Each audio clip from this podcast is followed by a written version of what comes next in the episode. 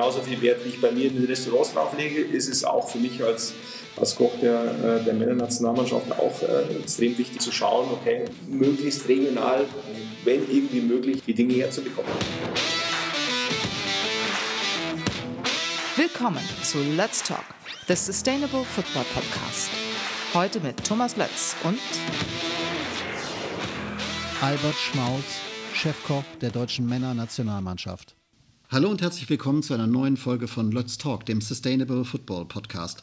Heute bei uns zu Gast ist Anton Schmaus. Der Sternekoch hat in New York, Lugano, St. Moritz und Stockholm gearbeitet. In seiner Heimatstadt Regensburg leitet er heute drei ausgezeichnete Restaurants. Zudem ist der heute 41-Jährige seit 2017, und das ist der wahre, die wahre Ursache für unser Gespräch heute hier, Chefkoch der deutschen Männerfußballnationalmannschaft. Hallo, Herr Schmaus. Guten Morgen, hallo. Herr Schmaus, ich weiß, Sie dürfen zu uns nicht darüber sprechen, weil da gibt es bestimmte Verpflichtungen und das ist auch verständlich. Sie dürfen nicht zur Ernährung einzelner Spieler aus dem Kreis der Nationalmannschaft sagen. Ich frage mal ein bisschen andersrum. Wie ist denn der Anteil von Veganern, Vegetariern und klassischen, nennen wir sie mal Fleischfressern im DFB-Team? Also äh, wir haben eigentlich keine hundertprozentigen Veganer, Vegetarier, sondern im Prinzip ist es wie, ähm, ich glaube, ähm, ein guter Querschnitt der Gesellschaft auch. Also wir haben ähm, viele, viele Jungs, die sich einfach, äh, ich sage jetzt mal, ein bis zwei Tage in der Woche äh, vegan ernähren, vegetarisch ernähren und dann aber, oder, oder auch drei bis viermal die Woche und dann aber auch immer mal wieder auf Fisch und Fleisch zurückgreifen, ohne dass es jetzt total stringent ist. Aber es ist eine sehr ausgewogene Ernährung, würde ich sagen, und da hat sich in den letzten Jahren auch sehr viel getan. Können sich das irgendwie sozusagen ähm, erklären? Sie haben jetzt gesagt, es gibt überhaupt keine Veganer oder von mir ist auch wenig oder so gut wie keine. Wie ist das zu erklären? Also ich meine, der Trend geht ja doch, doch stark dahin. Ich denke einfach, ähm, ähm, es wird mit Sicherheit äh, auch mal Veganer auftauchen. Es war auch schon mal einer da. Also darum ist es äh, im Prinzip ähm, jetzt überhaupt nicht von der Hand zu weisen, dass das auch passieren wird bei uns oder kommen wird. Nichtsdestotrotz äh, finde ich jetzt eigentlich diesen, ähm, diesen Weg dahin, dass wir, dass wir deutlich mehr Gemüse brauchen, dass das vegane Gericht also deutlich mehr Anklang findet in den letzten Jahren, ähm, dass wir deutlich mehr Fokus auf eine ausgewogene Ernährung haben. Also das heißt also nicht sieben Tage die Woche Fleisch, sondern auch mal wirklich konsequent ein paar Tage auf Fleisch oder Fisch verzichten. Also äh, das finde ich einen sehr guten Weg und das ist zumindest mal ein sehr guter Anfang auch oder beziehungsweise ist ein sehr guter äh, Start. So würde ich es jetzt mal sagen. Ein Ex-Spieler Ihres Lieblingsclubs FC Bayern München, der Stürmer Robert Lewandowski, ist so ein Paradespiel für, nennen wir das mal, so eine performanceorientierte Ernährung. Der verzichtet unter anderem auf Weizenmehl, auf Zucker, auf Frittiertes, auf Laktose. Ist so eine Sportlerernährung nicht auch für Normalos wie mich jetzt zum Beispiel äh, empfehlenswert? Ja, prinzipiell ist, äh, ist, die Jungs machen da schon sehr viel richtig, beziehungsweise Sportler auch. Also zum einen ähm, auf Dinge zu verzichten, die den Körper eventuell belasten könnten. Da ist ja auch jeder Mensch anders. Also man muss ja auch mal ganz klar sagen, nicht bei jedem ruft jetzt Gluten automatisch irgendein Unbehagen hervor. Das geht auch immer um, die, um das Maß. Also das, das finde ich ist ganz wichtig, auch hier mal äh, mit unterzukriegen. Ähm, äh, generell ist aber natürlich alles, was uns äh, irgendwie performanter macht, also oder beziehungsweise zum Beispiel unseren Schlaf besser macht, äh, ist auf jeden Fall sehr gut für uns. Also weil auch wir als Otto Normalverbraucher müssen gut schlafen.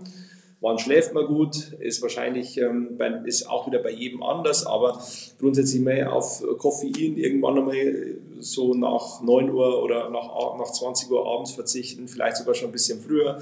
Ähm, auch, ich sage jetzt mal, wahrscheinlich keinen Alkohol mehr zu trinken, äh, ist auch gut für den Schlaf. Also natürlich wir in unserem normalen Leben, man trinkt einmal am Abend ein Glas Wein und das ist auch ähm, vollkommen okay. Ähm, aber ähm, generell ist natürlich schon, man kann da schon viel abschauen, auch für sein persönliches, für seinen persönlichen Lebenswandel. Und ähm, ich war, das beste Beispiel ist tatsächlich immer der Schlaf. Wo kann ich optimieren? Und beim Schlaf kann eigentlich jeder von uns optimieren. Also, äh, bei der, also was esse ich, bevor ich schlafen gehe, nehme ich nochmal. Also zum Beispiel jetzt nicht noch eine, eine, eine riesen Schweinshaxe um, und, genau, und, und also drei Bier. Alles, was den Körper jetzt belastet, in dem Sinn, dass es irgendwie äh, abbauen muss, beziehungsweise einfach auch sich mit dem Verdauen schwerer tut, Ähm, das ist Arbeit für den Körper und diese Arbeit hindert uns an einem guten Schlaf oder hindert uns etwas an einem guten Schlaf. Und wie gesagt, mit einem guten Schlaf wäre schon mal viel gewonnen. Das andere ist natürlich auch, Laktose, Gluten sind Dinge, die jetzt generell äh, jetzt den Körper etwas, äh, etwas belasten, einfach, wo er auch was zu tun hat damit. Ähm, wenn man das in irgendeiner Form reduziert, ist auch mit Sicherheit nicht schlecht. Ob man jetzt komplett darauf verzichten muss, wage ich jetzt mal, also würde ich jetzt also für den Otto Normalverbraucher sagen, nö, ist nicht unbedingt notwendig. Aber für einen Leistungssportler wie, wie Lewandowski durchaus zielführend? Oder, auch, oder geht es auch dann darum, Sie haben das gerade angesprochen, geht es auch dann darum, für den einen mag das gut sein, für den anderen halt nicht erforderlich? Ist das auch? Ich sehe das durchaus, ähm, durchaus so, dass das total individuell ist. Und wenn der Spieler sich gut fühlt mit Gluten und sagt, okay, aber ich, ich brauche das für mich, damit ich gut performen kann, dann ist doch das ist in Ordnung. Also wenn er dadurch keine Leistungseinbußen hat für sich selber und es geht auch immer um den, um den Kopf. Also jeder, ähm, also die Spieler müssen sich wohlfühlen und müssen ein gutes Gefühl dabei haben. Und wenn sie das mit, mit dieser Ernährungsform haben, die sie jetzt haben, ist es okay. Wenn sie dann im Zug um Zug Dinge neu einarbeiten, ein ähm, auch für sich neu entdecken, mit, mit einfließen lassen in ihre Ernährung, ist es gut. Aber natürlich, äh, wir alle sind Gewohnheitstiere, auch, auch, auf, auch auf Fußballprofi ist ein Gewohnheitstier und er ist mit dem immer gut gefahren. Darum ist auch diese, ähm, diese Veränderung oder die, diese wirklich, ähm, also diese Veränderung natürlich auch dort schwer zu implementieren, beziehungsweise muss äh, Zug um Zug, Schritt für Schritt passieren ist so eine, so eine klare Fokussierung, also wie jetzt bei Lewandowski schon angesprochen oder auch bei Cristiano Ronaldo ist das, glaube ich, auch sehr ähnlich. Ist das im Kreis der, der Männernationalmannschaft, da haben Sie jetzt noch ein bisschen Einblick rein, ist das da verbreitet äh, oder geht man da eher so ein bisschen so nicht so stringent mit den Sachen um jetzt, was Sie, was Sie da so sagen können? Nö, also äh, tatsächlich ist, ist auch dort, dort haben wir es mit den absoluten Top-Profis aus Deu in Deutschland zu tun. Da beschäftigt sich jeder äh, mit Ernährung, mit Schlaf, äh, mit Dingen, die, die sie besser machen, äh, auch außerhalb vom fußballerischen, taktischen. Und ähm, also da ist schon auch ähm, ähm, sehr, also wie gesagt, ein großer Wissenszuwachs, auch, auch viel deutlich mehr äh, sich damit auseinanderzusetzen in den letzten Jahren zu spüren. Und nur weil man es eben nicht so laut kundtut, sage ich einmal, wie jetzt zum Beispiel Lewandowski oder, oder, oder Cristiano Ronaldo, heißt es nicht, dass die Spieler sich nicht damit beschäftigen. Aber da findet auch so ein richtiger Austausch zwischen Ihnen und den Spielern statt. Das heißt, werden Sie dann auch gefragt, so was kann ich machen, wie kann ich optimieren? Oder kommen die eher schon in den Kreis der Nationalmannschaft und sagen dann, du, äh, ich braucht es, das, das? Ja, selbstverständlich. Also äh, zum einen bin ich natürlich auch Ansprechpartner für diese Ernährungsthemen, zum anderen haben wir natürlich auch die Akademie mit im Hintergrund, äh, die da auch in diesen in ganz anderen Themen noch, also ob das jetzt Neuroathletik, ob das Schlaf auch ist, ob das ähm, natürlich auch der, der Part Ernährung und so weiter, ähm, die unterstützen natürlich die Spieler dort auch. Und ähm, ich für meinen Teil versuche natürlich dort auch immer mit einzugreifen und mitzuhelfen oder auch, ich sag mal, äh, etwas unterschwellig mit zu unterstützen. Also ohne dass es groß auffällt, einfach die äh, Dinge verändern, die dann im Prinzip regenerativ Können Sie dafür mal ein Beispiel können. geben? Unterschwellig, was, was wäre das zum Beispiel? Das ist zum Beispiel, dass man eben ähm, für diesen, ich sage jetzt mal, äh, für diesen, wenn jetzt jemand noch ein Hungergefühl haben sollte zwischen ich sag mal, nach dem Abendessen gibt es ja auch so bis, bis um 11 Uhr, dass man eben dort auch ganz, äh, ganz proaktiv eben zum Beispiel irgendwas mit Hüttenkäse anbietet, äh, was eben einen erhöhten Caseinanteil hat, das einen guten Schlaf äh, oder beziehungsweise das, das die Regeneration im Schlaf anregt beziehungsweise auch besser schlafen lässt. Also so, so Dinge, äh, die man dann irgendwo auch einfach, ohne jetzt großartig drüber zu reden, mit implementiert in, in das Angebot und dann wird es genommen und automatisch hilft es dann auch. Und wenn dann jemand eine Frage dazu hat und sagt, ja, äh, warum ist jetzt das, äh, warum steht das jetzt dort, dann kann ich eben genau erklären, warum und äh, auch nochmal mit unterstützen. Beziehungsweise wir versuchen das auch mit dem Athletiktrainern und so weiter in Kombination hier auch Aufklärung, ähm, also wirklich viel auch aufzuklären mit Hilfe der Akademie und über über Monitore und so weiter auch ein bisschen noch Ernährungsbildung zu machen. Und äh, das funktioniert eigentlich tatsächlich sehr gut. Herr Schmaus, wir haben schon darüber geredet, dass das ja dieses leistungsorientierte, diese leistungsorientierte Ernährung, Beispiel Lewandowski, Beispiel, äh, Beispiel Cristiano Ronaldo, eben eigentlich auch so eine individuelle Sache ist. Wie viel ist denn bei diesem Thema Ernährung ähm, eben tatsächlich, oder wie würden Sie den Anteil einschätzen, dass es auch eine Kopfsache ist? Also, dass man sagt, wenn dem Spieler X das leistungsfördernde Essen, nennen wir es jetzt mal so, äh, nicht schmeckt, ist dann vielleicht für den einen oder anderen eben dann tatsächlich das gegrillte Steak die bessere Spielvorbereitung als jetzt ein performanceorientiertes äh, Essen. Also generell ist natürlich äh, Essen was sehr Emotionales, was sehr Individuelles auch ähm, und ist auch sehr ritualisiert. Generell würde ich sagen, ähm, dass natürlich schon ähm, das gegrillte Steak, egal wie gut es dem Spieler jetzt äh, schmecken würde, äh, jetzt einfach vorm Spiel nicht stattfindet. Also, ähm, also wir müssen natürlich schon hier irgendwie auch die, die einen Spagat schaffen zwischen der persönlichen Vorliebe des Spielers und dem, was wirklich performanceorientiert ist. Also das heißt also, es wird am Spieltag kein, äh, keine Dinge geben, die den Spielern jetzt in irgendeiner Art und Weise zu schaffen machen. Also äh, eben zum Beispiel jetzt irgendwie ein gegrilltes äh, Steak. Ähm, das würde ich jetzt vor dem Spiel zum Beispiel nicht servieren. Ähm, darum ähm, ist, glaube ich, also äh, stellt sich die Frage nur bedingt. Also es ist so, ähm, die Baseline ist, jeder Spieler hat eine individuelle äh, Ernährungs, Ernährung, die äh, kann er sich auch im Prinzip am Buffet immer selbst zusammenstellen. Das Thema ist aber natürlich, was stelle ich ans Buffet, beziehungsweise was bieten wir am Buffet an. Und das ist auch immer im Prinzip also jetzt auch wieder hier unterschwellig, auch das, was die Spieler im Prinzip auch, was gut ist, was, was sie performant macht, was sie unterstützt in der Regeneration und so weiter. Und das ist eigentlich der Ansatz dabei.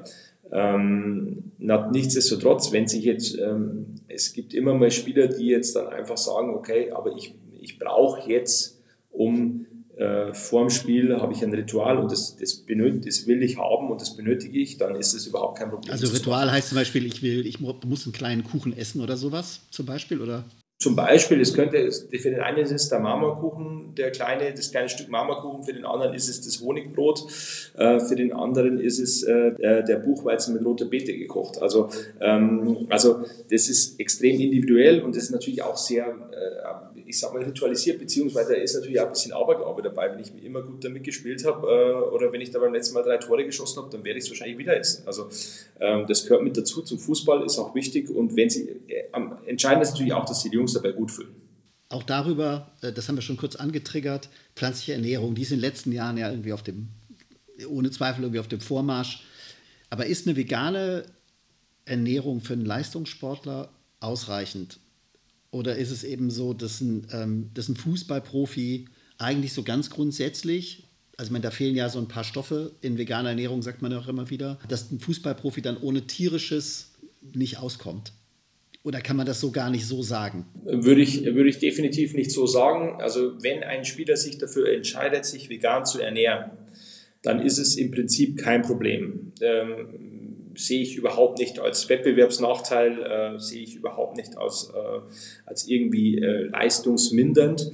Ganz, also es ist einfach so, der Spieler muss sich extrem gut mit Ernährung auseinandersetzen. Das heißt, also er muss sich damit befassen, er muss wissen, wann sein Körper was benötigt, wann auch zum Beispiel die Proteine zugeführt werden müssen und so weiter, die natürlich eine gewisse äh, schnellere ab, also werden schneller vom Körper abgebaut, die pflanzlichen Proteine und so weiter. Also ich muss schon schauen, dass ich dann wirklich auch meine PS auf die Spur, äh, Spur kriege und ähm, das ist die große Herausforderung bei veganer Ernährung im Spitzensport. Nicht, das Thema ist nicht, äh, ob das jetzt funktioniert oder nicht, sondern im Prinzip ist es einfach, ich muss mich deutlich besser mit, mit Ernährung auseinandersetzen, ich muss mich mehr darüber informieren, ich muss mehr auf meinen Körper hören, ich muss äh, äh, also ich muss schon auch äh, einfach ein gutes Gefühl für mich selber haben und wissen, okay, jetzt muss ich das zu mir nehmen. Gewisse Dinge, denke ich, ähm, das ist ja auch äh, zum Teil schon bewiesen, muss ich natürlich auch supplementieren, ob das jetzt Vitamin B12 oder Folsäure ist. Aber, aber wenn ich das mache und das konsequent mache und auch wirklich äh, da mit, mit Nachdruck rangehe, an diese Sache und mich mit Ernährung beschäftige, das, ist, spricht überhaupt nichts dagegen von meiner Seite aus, also aus meiner Warte. wir haben jetzt darüber gesprochen, über die Performance-Seite. Wie ist denn das, wenn wir die Nachhaltigkeitsseite mal, mal betrachten? Wie sehen Sie das als Sternekoch eigentlich? Ähm, wenn ich mich nachhaltig ernähren will, muss ich dann nicht den Anteil an tierischen Produkten deutlich reduzieren? Oder geht das dann vor allen Dingen über Herkunft des, Tiere, des tierischen, der tierischen Lebensmittel, die ich zu mir nehme? Beides. Also zum einen muss ich natürlich, ähm, also wenn ich mich nachhaltig ernähren will, dann muss ich natürlich zum einen schauen, wo, kommt mein, wo kommen die Produkte her. Also das heißt, also es kann dann auch kein, kein Beef aus Australien sein. Ähm, also das macht dann einfach irgendwie oder äh, äh, kein Kingfish aus Neuseeland. Also das, das ist mal die, die, ähm, die, die Grundvoraussetzung. Es kann auch dann, muss, muss möglichst regionales Gemüse sein. Ähm, äh, also das ist mal der eine Baustein. Äh, der andere Baustein ist natürlich, wir müssen generell auch auf Dauer, wir wissen alle, der CO2-Ausstoß von ähm, äh, der, der, der, Massentierhaltung ist extrem hoch. Ähm, wir müssen an den Punkt kommen, wo Fleisch auch wieder ein besonderes Lebensmittel wird, also in Anführungszeichen und nicht mehr jeden Tag äh, zu einem extrem niedrigen Preis konsumiert werden kann. Wo, wobei ich alles verstehe, also man muss ja auch immer die, man muss immer mehrere Seiten da betrachten. Also ähm, das ist ja auch eine Frage des Einkommens. Ähm, wie, wie, kann ich, also äh, kann ich mir jetzt einfach leisten, das, das Fleisch von Biobauern zu, äh, zu kaufen und äh, also darum muss es, ist es natürlich auch ein Prozess, dahin zu kommen, zu sagen, okay, zum einen wird es nachhaltig produziert, zum anderen ist es aber auch ähm, noch irgendwie erschwinglich, also oder beziehungsweise ist es dann auch für, für jedermann einigermaßen erschwinglich. Also das wird, das wird die große Aufgabe sein. Aber generell sehe ich, äh, sehe ich beide Sachen also absolut wichtig. Also zum einen ist zu schauen, dass man eben nicht mehr so oft Fleisch konsumiert und das andere ist, wo kommt das Fleisch natürlich her? Also wo, wo wird es wo wird's produziert, äh, wie sind die Lieferketten und so weiter. Also auf Fleisch zu verzichten ist für Sie nicht die allererste Option.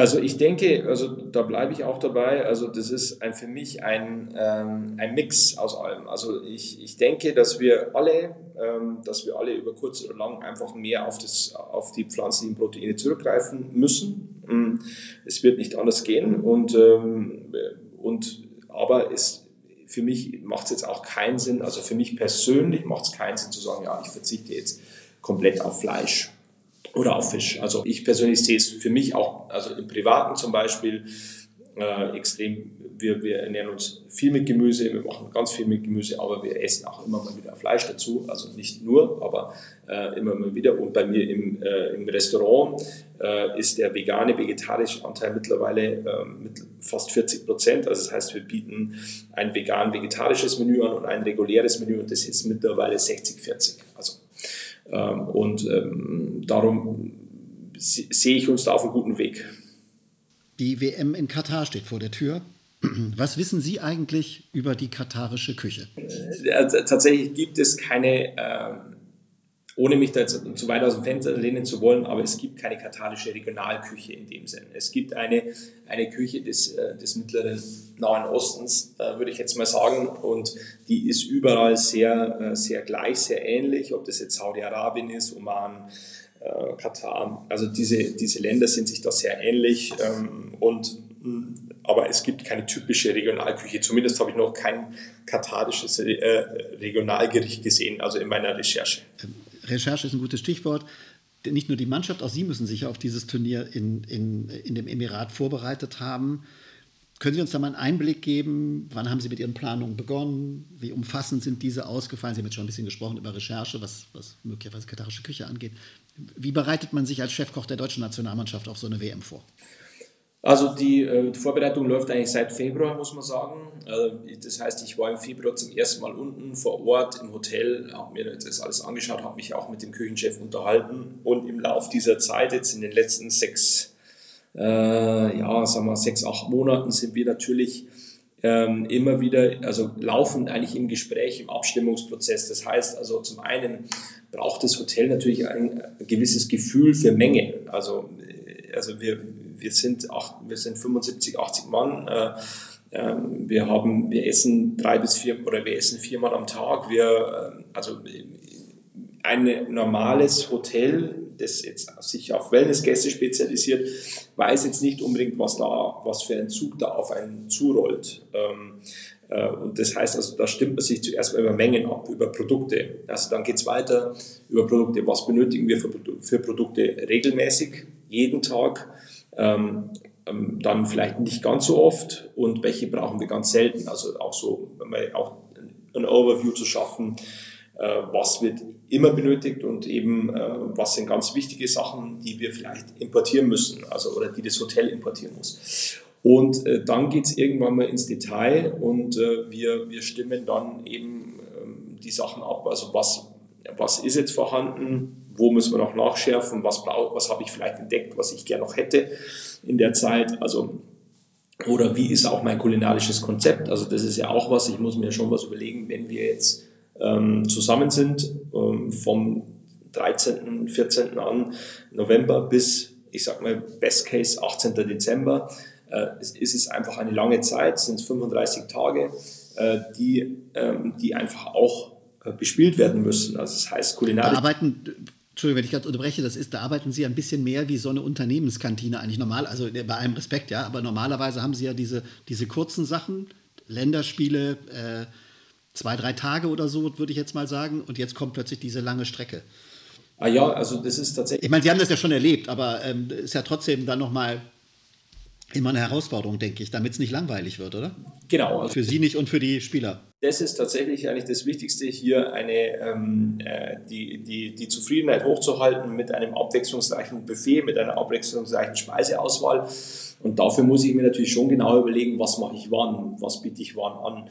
Und mein Anspruch ist schon auch, ähm, kein Gericht außer zum Beispiel Pasta Bolognese oder Milchreis, das es immer als Standard gibt vom Spiel, äh, zweimal zu machen. Also das, ich will einfach, dass wir, dass wir wirklich ähm, oder dass das einfach eine super kreative Auswahl ist, dass die Spieler immer wieder jeden Tag gern zum Mittagessen, zum Abendessen kommen, sich da wohlfühlen, sich dort auch im Optimalfall lange aufhalten, äh, zusammensitzen und das geht nur, wenn das Essen gut ist.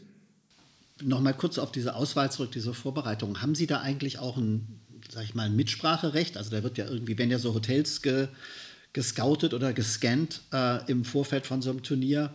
Wenn da jetzt eins dabei ist, was jetzt so, sagen wir mal, gar nicht die, Sie haben das gerade so ein bisschen, das klingt so ein bisschen mit oder klang so ein bisschen mit, diese, diese Voraussetzung hat, die Sie da brauchen. Also ich meine, mit wie vielen Leuten kochen Sie da? Sie sind ja nicht alleine da, sondern es ist ja ein Team. Und äh, da brauchen sie ja auch einfach Platz. Und äh, wahrscheinlich läuft ja auch noch ein gewisser Hotel-Normalbetrieb weiter. Wie, wie, wie habe ich mir das vorzustellen? Also können Sie dann sagen, ey Leute, lieber Oliver Bierhoff oder wer immer, das geht gar nicht, was, was wir da machen. Das ist, Hotel ist zu klein, äh, zumindest was die was die Kochfacilities angeht? Also nachdem wir jetzt schon fünfeinhalb Jahre zusammenarbeiten, wissen natürlich auch meine Kollegen, die jetzt scouten, Teammanagement, Reisebüro, die wissen natürlich schon ganz genau, was wir für Anforderungen haben äh, und äh, auch oder was ich für was ich für Wünsche habe und das wird natürlich schon auch mit ähm, äh, fließt auf jeden Fall mit ein. Manchmal ist es einfach so, dass wir, ähm, ich sag mal gar keine andere Möglichkeit haben, weil wir neben Küche auch noch viele andere Bereiche abdecken müssen. Und, ähm, aber im Großen und Ganzen ist es schon ein Zusammenspiel aus verschiedenen Gewerken, die sich da alle äh, irgendwie und vor allem jetzt auch für so lange Zeit muss natürlich schon das, ist, es, ist das Essen schon sehr essentiell. Und äh, darum habe ist da, habe ich natürlich schon auch ein gewisses Mitspracherecht, beziehungsweise ein, gebe immer Empfehlungen ab und sage, okay, ich, ich sehe es so und wir sind da schon in einem sehr regen Austausch, auch im Vorfeld schon natürlich. Gab es schon mal ein Veto, wo Sie irgendwie einschreiten mussten und sagen, sagen mussten, sorry Jungs, aber die Unterkunft geht aus, aus, aus, aus Gründen irgendwie der, der Essensbereitstellung nicht oder oder gab es Nö, eigentlich nicht, weil, weil natürlich dieses, ähm, weil das Reisebüro und das Teammanagement ja gemeinsam auch schon immer im Vorfeld abklopfen, was ist möglich, wo könnten wir was machen, wie, wie, sieht, die, äh, wie sieht der Essensraum aus und so weiter. Also, dass ich da total, ähm, ich sage jetzt mal, vor unmöglichen äh, Herausforderungen stehe, hatte ich noch nie.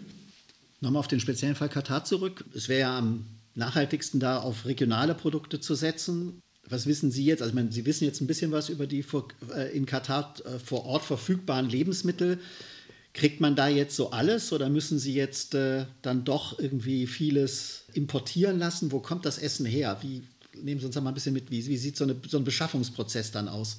Also Katar ist natürlich ein, ähm, also dort gibt es kein, keine, keine Landwirtschaft in dem Sinn oder nur ganz gering. Also ist ja auch äh, aufgrund der, äh, der geografischen Lage und so weiter. Also es ist jetzt mit Sicherheit kein Land, das äh, Agrarwirtschaft betreibt, also oder nur minimal.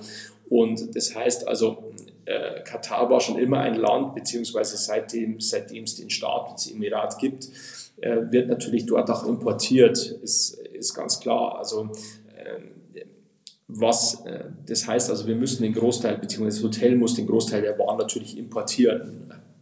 Was wir natürlich jetzt versucht haben im Vorfeld äh, schon ein bisschen abzuklopfen, auch ist, äh, gibt es die Möglichkeit, irgendwas auch äh, regional zu sourcen, also einfach auch möglichst nahe zu sourcen. Gibt es irgendwie einen Lieferanten aus Saudi-Arabien oder was?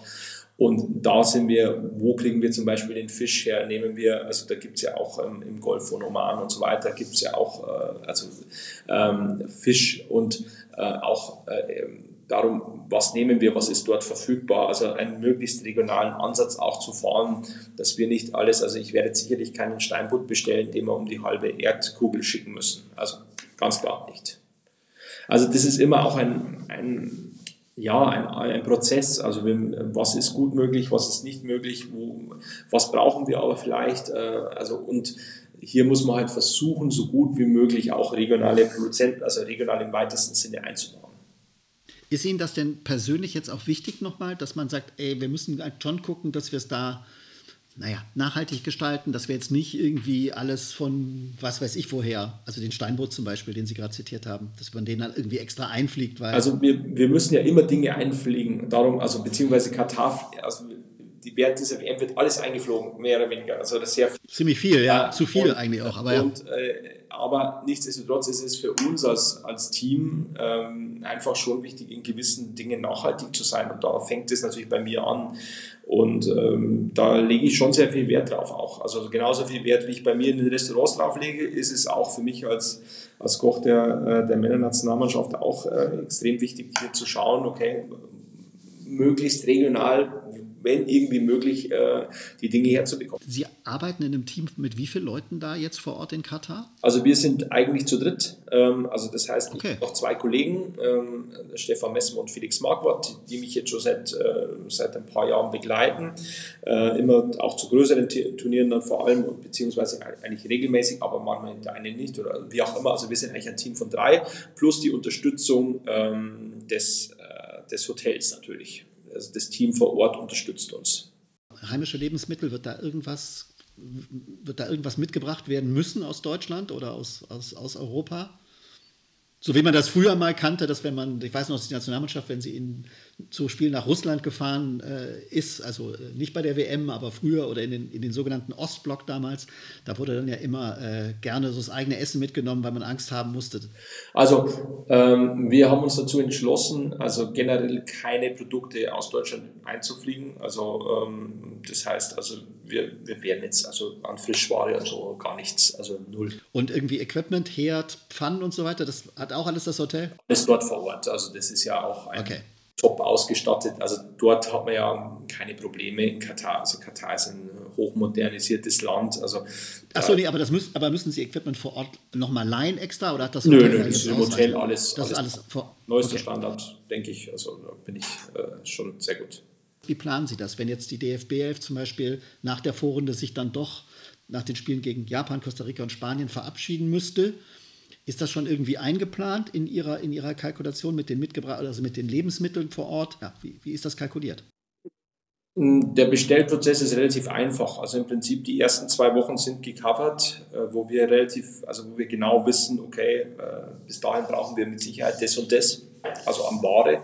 Und danach ist es ja für uns auch so, ähm, da müssen wir den Tag nach dem Spiel abdecken und dann kann man ja wieder neu bestellen. Also das heißt also, wir, selbst wenn wir jetzt in der Vorrunde ausscheiden, wovon ich äh, definitiv nicht ausgehe, ähm, ist es so, dann äh, ist im Prinzip nur der, der, nächste Tag wäre dann praktisch äh, das, was, was jetzt zu viel wäre, in Anführungszeichen.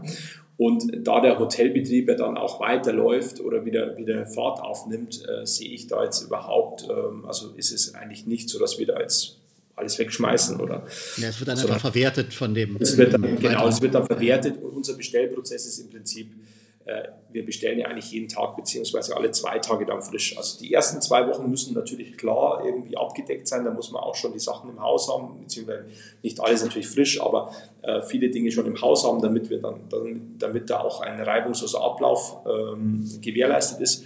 Und dann kann man ja auch immer, ist ja auch so, dass man dann auch immer seinen Speiseplan ein bisschen nachjustieren kann. Sobald man mal weiß, wie das Hotel funktioniert, wie die Bestellungen funktionieren, kann ich natürlich auch sagen, okay, ich bestelle jetzt äh, äh, für morgen das und für übermorgen das und ich, ich schreibe das Gericht ein bisschen um und verändere das Ganze. Also äh, das ist ja dann deutlich flexibler. Nur die ersten zwei Wochen sind eigentlich relativ unflexibel und da sind wir ja sicher im Turnier. Also darum ist es äh, für mich äh, gibt es eigentlich kein Problem. Das heißt aber, Improvisationstalent ist bei all diesen Sachen, Sie haben ja schon zwei größere Turniere mitgemacht. Ist das, ist das immer so ein bisschen auch vonnöten? Oder ist, oder, ist das oder ist die Improvisationskunst sogar immer sehr gefragt bei solchen Turnieren Ihrer, Ihrer Einschätzung nach? Also ganz sicher. Also äh, die, man muss schon immer improvisieren können. Also äh, also das gehört einfach mit dazu und äh, man muss da auch, äh, auch ran. Also, das, also da gibt es keinen, ähm, ja, also wie gesagt, das ist schon, ist schon eine sehr fordernde Zeit auch und da muss man schon auch flexibel bleiben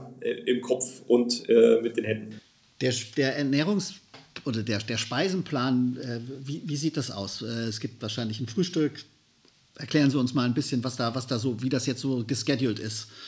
Die Anreise, also große Anreisen hat man ja nicht aufgrund der, der, der räumlichen Nähe. Das macht das wahrscheinlich, weiß nicht, angenehmer oder das gibt eine klare Planung, wahrscheinlich auch eine eher statische Planung dann vor. Ne? Genau, also im, im Prinzip äh, Frühstück, Mittag, Nachmittag und Abend. Also das sind die vier Grundpfeiler, die wir haben. Und natürlich durch das, dass wir keine große Reisezeiten haben, äh, ist es natürlich für uns deutlich angenehmer von der Planung her. Wir, wir wissen genau, okay, ähm, äh, selbst wenn wir spielen, wir sind wieder, wir, wir schlafen wieder zu Hause im Hotel, oder wir kommen nicht zu spät heim. Das ist, sind ja auch immer Themen, wenn wir jetzt zum Beispiel auch, bestes Beispiel ist ja letztes Jahr die äh, Europameisterschaft mit, ähm, wir, wir hatten ja die drei Spiele in München, das war sehr angenehm, aber dann ist es ja auch, äh, ist es ja auch dann irgendwie so, dass man sagt, ja, äh, wir hätten, wir hätten nach Rom, wir hätten dann nach Rom gemusst oder so, äh, also von London direkt nach Rom, also das macht natürlich die Planung schon etwas unentspannt, ganz klar. Also da, dafür, darum bin ich eigentlich da ganz, ähm, ganz happy in dem Sinn, ähm, dass es in Katar eben keine großen Reisezeiten sind. Die WM ist umstritten, nicht zuletzt wegen Menschenrechtsverletzungen, wegen der die Vergabe begleitenden Korruption. Sie sind sehr viel in der Welt herumgekommen. Wie gehen Sie denn ganz persönlich mit der ja nicht nachlassenden Kritik an dem WM-Gastgeberland Katar um? Freuen Sie sich auf die WM? Äh, tatsächlich, ich freue mich sehr auf die WM, äh, weil ich einfach mich auf die WM freue, auf dieses sportliche Ereignis und ich auch finde, dass die Jungs, ähm, das ist eine einmalige, ein einmaliges Erlebnis oder zweimaliges Erlebnis für die, für, fast, für, für die meisten Spieler, das mitbegleiten zu dürfen als Teammitglied ist einfach äh, grandios. Also auch für mich ist es super spannend und da entsteht auch immer was. Das ist einfach unheimlich, ist unheimlich fordernd, aber unheimlich schön. Dann auch bei den Spielen dabei zu sein, ist schon nochmal auch was anderes als eine normale Länderspielreise. So WM ist wirklich was Besonderes auch. Äh, und ähm, gesellschaftspolitisch, äh, dass, dass jetzt natürlich dieses Turnier umstritten ist, ist vollkommen berechtigt. Also äh, ganz klar, also die Vergabe hätte einfach nicht stattfinden dürfen. Also beide Vergaben, sowohl Russland als auch Katar, waren wahrscheinlich einfach äh, im Prinzip, ähm, ja, also da glaube ich, gibt es auch keine, kein Schwarz oder Weiß, sondern also das ist einfach in meinen Augen nicht, nicht gerechtfertigt oder beziehungsweise einfach äh, daneben.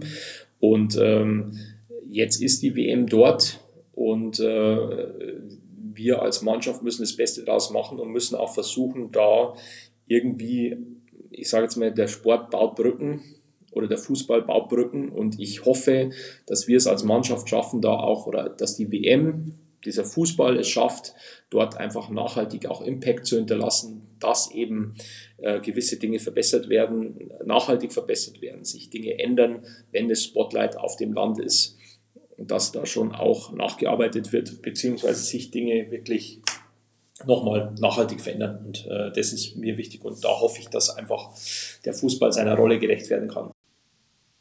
Können Sie denn, ich spreche jetzt mal über Sie, weil das können Sie am besten beantworten, nicht über die Spieler, aber können Sie das ausblenden sozusagen dann? Also können Sie sich dann auch in so einen Tunnel reinbegeben und sagen, okay, pass auf jetzt hier, hier ist nur, hier ist nur der Sport, das draußen herum, kann ich da nicht an mich ranlassen in der Zeit oder wie, wie glauben Sie, wird das, wird das gehen?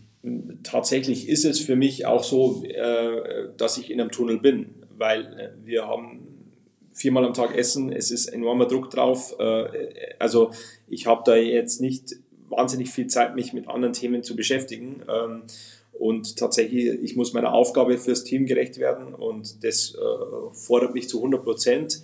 Und ich muss da auch in einem Tunnel sein. Das gilt, ähm, ich sage jetzt mal, auch für, für, für meine Betriebe auch. Ich lasse, also ich sage jetzt mal, hat jetzt nichts mit Katar zu tun, aber ich lasse zum Beispiel auch meine Betriebe ähm, äh, zu Hause, bin ich auch nicht da. Und wenn ich da dauernd irgendwelche Einflüsse hätte von draußen, dann könnte ich mich nicht auf das konzentrieren, was ich da machen muss. Und das ist tatsächlich eine sehr fordernde Aufgabe. Also und da bin ich in einem Tunnel und ich versuche tatsächlich auch, durch das, dass ich diese Entscheidung nicht verändern kann, ähm, versuche ich mich auch davon in, in irgendeiner Art und Weise ähm, frei zu machen und zu sagen, okay, ich, ich, konzentriere mich auf das Sportliche und alles andere müssen andere Leute auch entscheiden, beziehungsweise da, es ist außerhalb meiner Entscheidungsgewalt äh, gewesen. Verstehen Sie die Leute, die, die sagen, äh, ich boykottiere das, ich, ich, will das, ich will damit nichts zu tun haben? Natürlich, also äh, äh absolut, kann ich 100% nachvollziehen. Also das ist einfach eine extrem umstrittene Vergabe, eine extrem umstrittene WM. Da sind Dinge passiert im Vorfeld, die, die definitiv falsch waren also, äh, und einfach auch äh, extrem fragwürdig oder fragwürdigst, so muss man sagen. Ähm, darum kann ich jeden verstehen, der sagt, nö, auf dieses Turnier habe ich keine Lust. Es ist sehr schade, weil es eigentlich im Prinzip um dieses Sportereignis geht. Äh, aber diese, ähm, also ich finde auch diesen gesellschaftspolitischen ähm, Faktor kann ich als Fan nicht ausblenden oder muss ich als Fan nicht ausblenden und sage, ich habe auch schon viele gehört, die sagen, okay, mich interessiert das Turnier nicht. Und ich kann dann nur sagen, ja, vollkommen verständlich. Zum Abschluss noch eine Frage zum Sport. Ihre, Ihre Bilanz mit der, mit der DFB 11 ist ein bisschen ausbaufähig. 2018 äh, ihre, erste, ihre erste WM in Russland Vorrunde raus, 2021 im Achtelfinale der EM-Schluss. Sie haben es gerade schon gesagt, es geht nach Ihrer Meinung ein bisschen weiter, aber wie weit geht es denn? Zumindest aufsteigende Tendenz. Also, äh, also Viertelfinale Mindest, Minimum heißt das. Also nein, also ich, äh, ich, ich tatsächlich, äh, der Trainer hat das Ziel ausgegeben, zurück zur Weltspitze und auch äh, Weltmeister zu werden.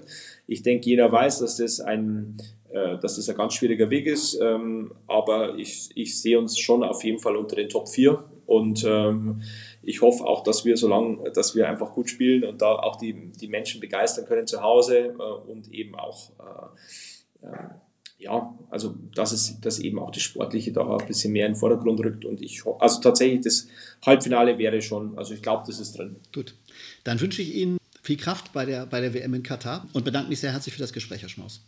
Ich danke Ihnen. Dankeschön. Tschüss. Das war Let's Talk, the Sustainable Football Podcast.